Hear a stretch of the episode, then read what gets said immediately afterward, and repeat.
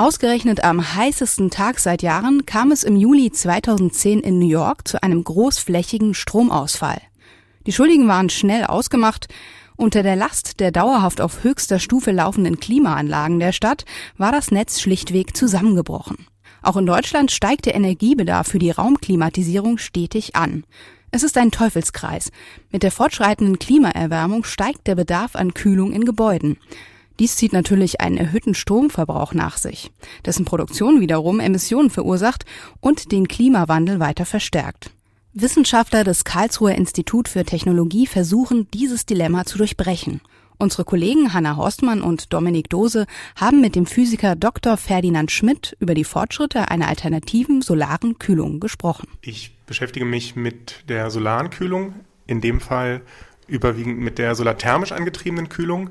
Das heißt, wir nutzen thermische Solarkollektoren, um Wärme zu gewinnen, mit der dann ein, eben ein thermisch angetriebener Prozess stattfindet, der Kälte erzeugt.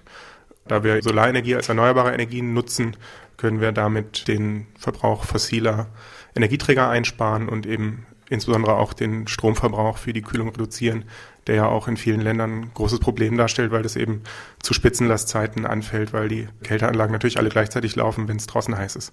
Mit Sonnenwärme zu kühlen klingt ein bisschen widersprüchlich. Wie geht denn das zusammen? Man nutzt dafür einen thermisch angetriebenen Prozess. Man hat also ein Sorptionsmittel, in dem das Arbeitsmittel oder Kältemittel, in unserem Fall Wasser, gelöst wird und dabei wird Sorptionswärme frei.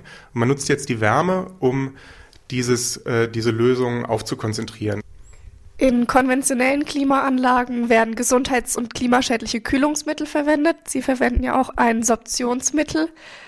Kann die solare Kühlung dann auf die anderen schädlichen Substanzen verzichten oder wie funktioniert das? Ja, das ist sicher ein entscheidender Vorteil dieser Verfahren. Zum einen, was das Arbeitsmittel angeht, wo wir eben überwiegend Wasser einsetzen. Die Sorptionsmittel sind auch größtenteils umweltfreundlich und toxikologisch unkritisch. Insbesondere die, die wir untersuchen, sind Zeolite und Silikagele, die völlig harmlos sind. Wenn es eben auch diese Vorteile gibt, warum ist dann dieses Prinzip der solaren Kühlung noch nicht verbreitet? Nun, es gibt technologische Hürden, die zu überwinden sind. Das eine hängt mit dem Kältemittel Wasser zusammen, das ja bei niedrigen Temperaturen eine sehr geringe Dichte hat. Das heißt, konstruktionstechnisch sind diese Apparate relativ aufwendig. Man braucht große Strömungsquerschnitte, um eben große Dampfmengen bei kleinen Druckverlusten transportieren zu können. Das Ganze ist ein Vakuumsystem. Man braucht eine sehr gute Vakuumdichtigkeit über sehr lange Zeiträume. Da hapert es oft. Man muss Korrosionsprobleme in den Griff bekommen, weil Wasser eben in der reinen Atmosphäre mit vielen Materialien reagiert, unter Wasserstoffbildung zum Beispiel. Und das ist dann ein nicht kondensierbares Gas, was man in dem System drin hat, was die Performance sehr leicht verschlechtern kann.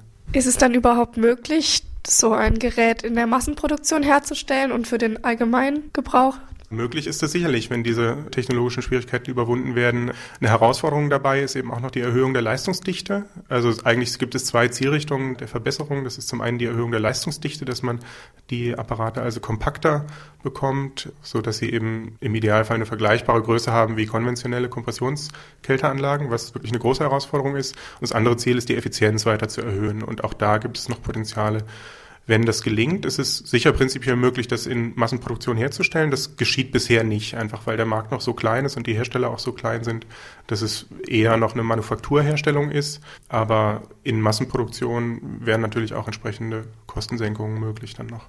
Gibt es momentan noch andere klimafreundliche Alternativen zu der konventionellen Klimatisierung, die mit Steckdosenstrom betrieben wird? Das Ganze ist natürlich ein komplexes Thema. Unter der solaren Kühlung kann man natürlich prinzipiell auch photovoltaisch angetriebene Kühlung mit konventioneller Kompressionskältetechnik verstehen. Und die ist wirtschaftlich schon sehr, sehr attraktiv. Einfach dadurch, dass in den letzten zehn Jahren die Photovoltaik so enorme technologische Fortschritte gemacht hat und auch sehr kostengünstig mittlerweile hergestellt werden kann, ist also die Kälte aus photovoltaisch gewonnenem Strom wirtschaftlich sehr, sehr günstig geworden und natürlich eine sehr starke Konkurrenz für die solarthermischen Verfahren.